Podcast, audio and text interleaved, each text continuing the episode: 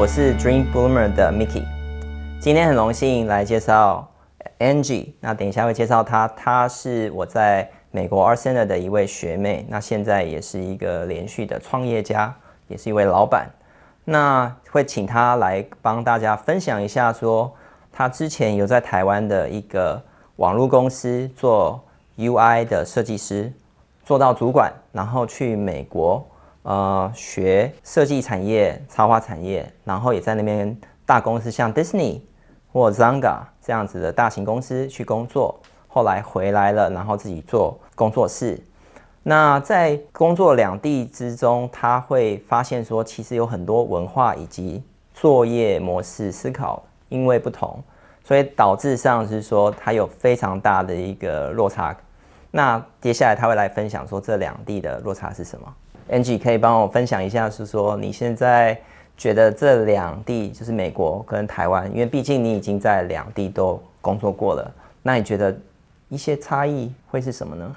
嗯，先我先分享一下，说我的经历是，我高中毕业后去美国念书，然后念了几年以后，我回台湾做网页设计，然后网页设计也很快就当一个小主管啦。那之后想要进修，又去 Art Center。最后又转转方向走了这个概念设计、娱乐产业相关的，然后之后出来又是算是换产业工作。那我做过台湾的小公司、美国的大公司、美国的小公司，所以各个状态的公司都有实际上工作跟参与，然后也有发现说，如果要学很多东西，当然是小公司，你要有很好的那个履历表、漂亮的履历表。跟厉害的人一起工作，你要进大公司。那两边的文化差异就是，台湾是速度非常快，因为什么都马上要，可以马上进行，人跟人的距离很近。那大公司是美国的，尤其是美国大公司，有非常多规矩跟法规，你很多东西都要往上报，approve 再下来，然后很多都会系统化，所以它会过程中是比较慢，但是。实际上执行，你前面沟通好，实际上执行是非常快的。那台湾是一开始很快，但是有可能你后面烂摊子啊、问题啊会很多，因为你一开始没有讲清楚，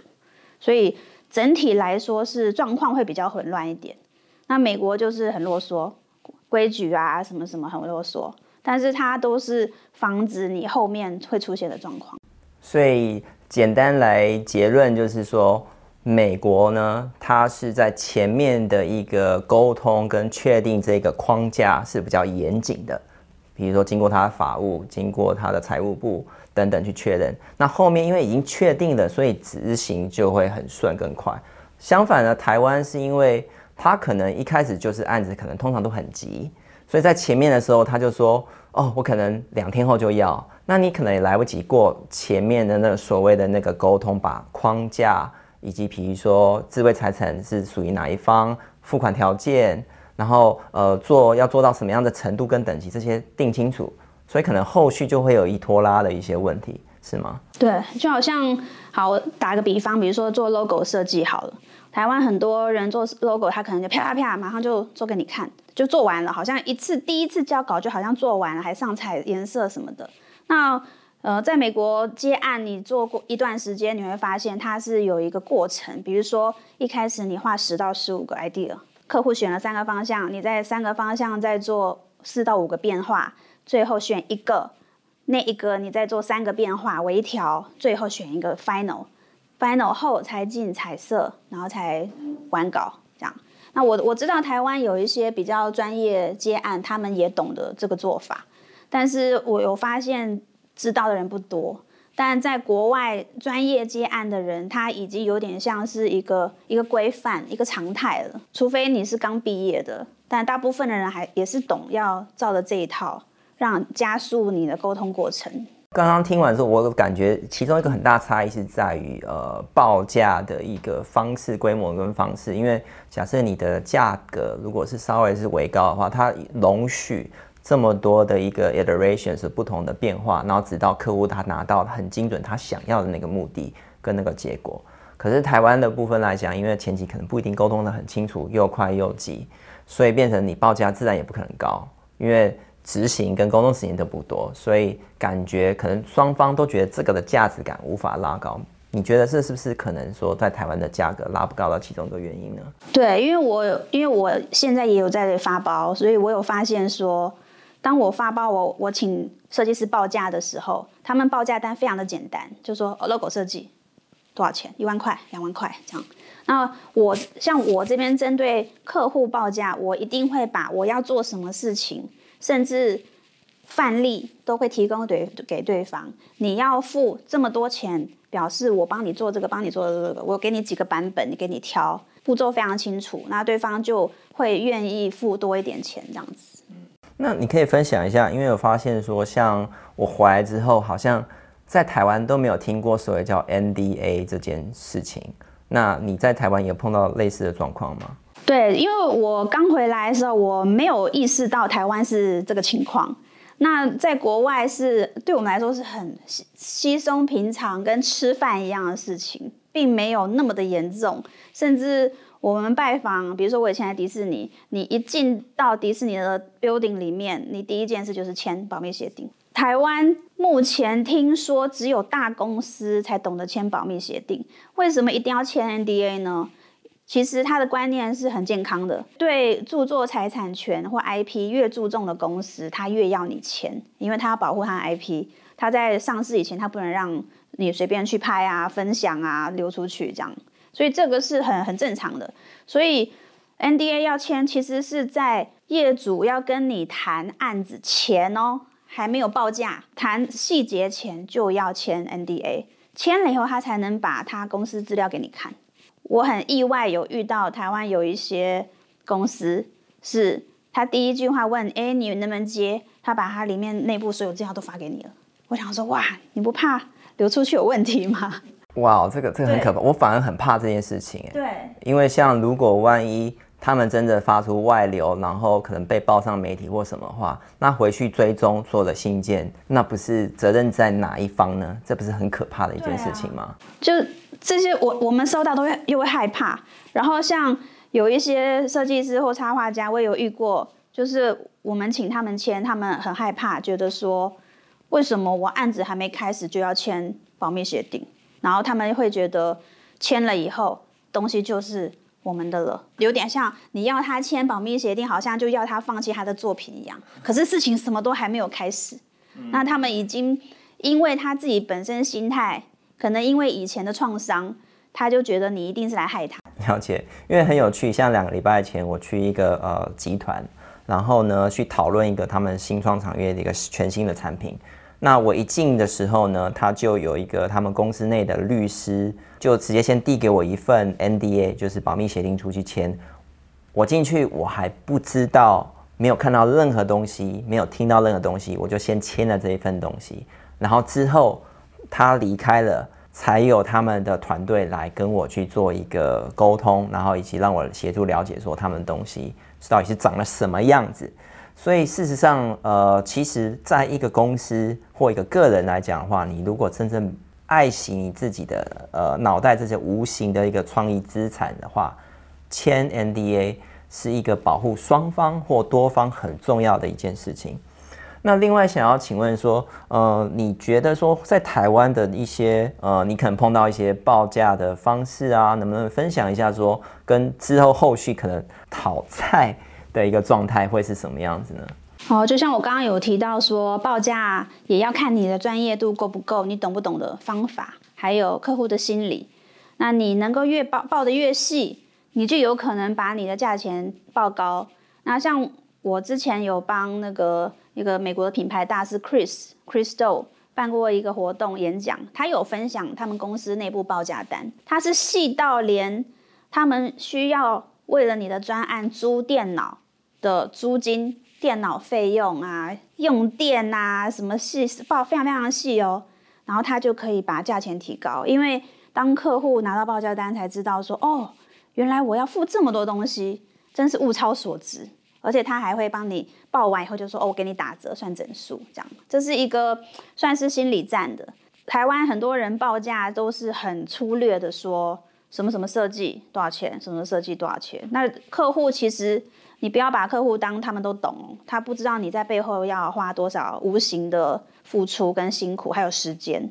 你越细，他才知道你在做什么。你只写一个大项，他就要压你价，因为他觉得就随便画画就好了，你为什么要收那么贵？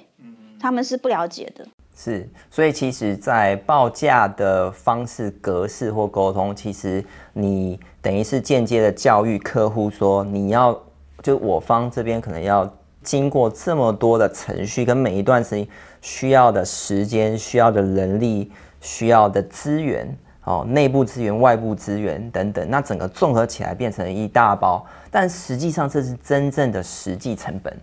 那当对方知道这么多细节之后，他也自然而然的不可能说哦，这东西是一千块，那是不可能的事情。他大概会比较了解，也不叫不会想要去砍你的价格，因为他知道说砍你的价格表示整个品质会完全是掉到另外一个等级。之类的，我觉得这是一个非常好的方式，就是从大师 Crystal 大师那边学习到的一种方法。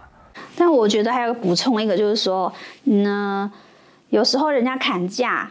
你不应该马上有排斥的，觉得说，哦，又要压价钱来，你就不想理人家，或是马上态度转变。因为这个东西我也是跟 Chris 学的啦，就是 Chris 有说，假设你遇到要砍价的客户，其实这很正常。老板都是会想要省钱的，因为他要知道他钱花在值得的东西上面，他一定会跟你砍价。如果说他沟通了几次，他非要砍到低于市价，你也不要有那个态度，或者说滚来，以后就不要来找我啊，这种这是那种没有教养的一个拒绝方式，而是你可以很有耐心的跟对方说，我没有办法提供你这样的价钱，我可以帮你介绍比较便宜的，但是他们因为专业度不够，他可能不懂这个过程，不懂这个报价的方式，所以他可以收很便宜。所以你要有自己的风险去去接受这个东西，他们应该可以帮你做，而且是认识的。那你把好心的把客户介绍给别人以后，你已经提醒过他会有这样的事情发生，所以当贱价的人真的出了包，他们会想到你，所以最后他们会愿意把钱掏出来找真正专业的人做。所以也不要随便把你的桥就这样子烧了。我觉得这是非常好的方式。那你觉得是说，当你执行完了之后呢？其实，在台湾有时候，呃，讨钱这件事情，要钱这件事情，请求对方照着逻辑，就是合约的逻辑跟规则来走这件事情，其实有时候蛮痛苦的。你有没有一些可以跟大家分享的？跟 Miki 之前有讨论过说，因为我刚回来三年嘛，有深刻体验到。台湾的收钱方式跟美国是完全不一样的，因为台湾很多是签约的时候，你就要把你的银行资料、你的账本都放在上面给对方，然后你要有一个报报价单，报价单报完对方看 OK，你开始交钱的时候，就讨钱的时候，你可能同样的报价单还要给对方看，说你现在需要收多少钱，对方会计可能看了多少钱，他还要去挖你的。合约对起来，然后再处理这个账啊，有时候手续是很繁琐的。那美国其实就是它没有所谓的发票统编啊，也不是正式的发票，美国就是叫做 invoice。那 invoice 是你自己用 Excel 或者用 Word 写都可以，你的 invoice 的号码你自己编也可以。每一次寄给对方就是讨钱，上面就会有。金额，然后你会告诉对方，请用什么什么方式付给我。你可以选，甚至 PayPal 啊，你用银行转账啊，你该有的要写好。然后你还会你自己可以附上一个日期。那每每个公司会计处理时间不一样，所以通常还抓大概一个月内三十天，是不是很合理的？那对方会计收到以后，他就会用他们每个月处理账的时间，就把钱转给你，转给你，你就 OK 记录。收到了，所以假设你的案子有三个阶段收钱，你就是发三张 invoice，你最后自己留个底，对方也有底，可以对对账很方便。可是台湾就是因为发票这个关系，还要找资料啊，对来对去，对我来说是没有很方便。嗯，感觉也是，就是对于一个呃，如果公司小型工作室呃。个人工作室，或者是稍微规模小一点的公司来讲的话，你可能不一定有一个长期就是内部的一个会计师的话，你可能是呃付两千块钱给外部帮你做账记账的一个这位的 CPA 之类的话呢，可能会导致说，因为假设你的案子很多，你就会很多的过程跟流程，那其实这是很烦躁的一件事情。就是其实呃，如果你是有一个专业 service 或产品的话，其实你是要专心的在卖这件事情，或提供你的很专业 professional 的 service 给客户，而不是在一直去对账，然后确定那有没有对，然后诶开错又要重新再开发票这些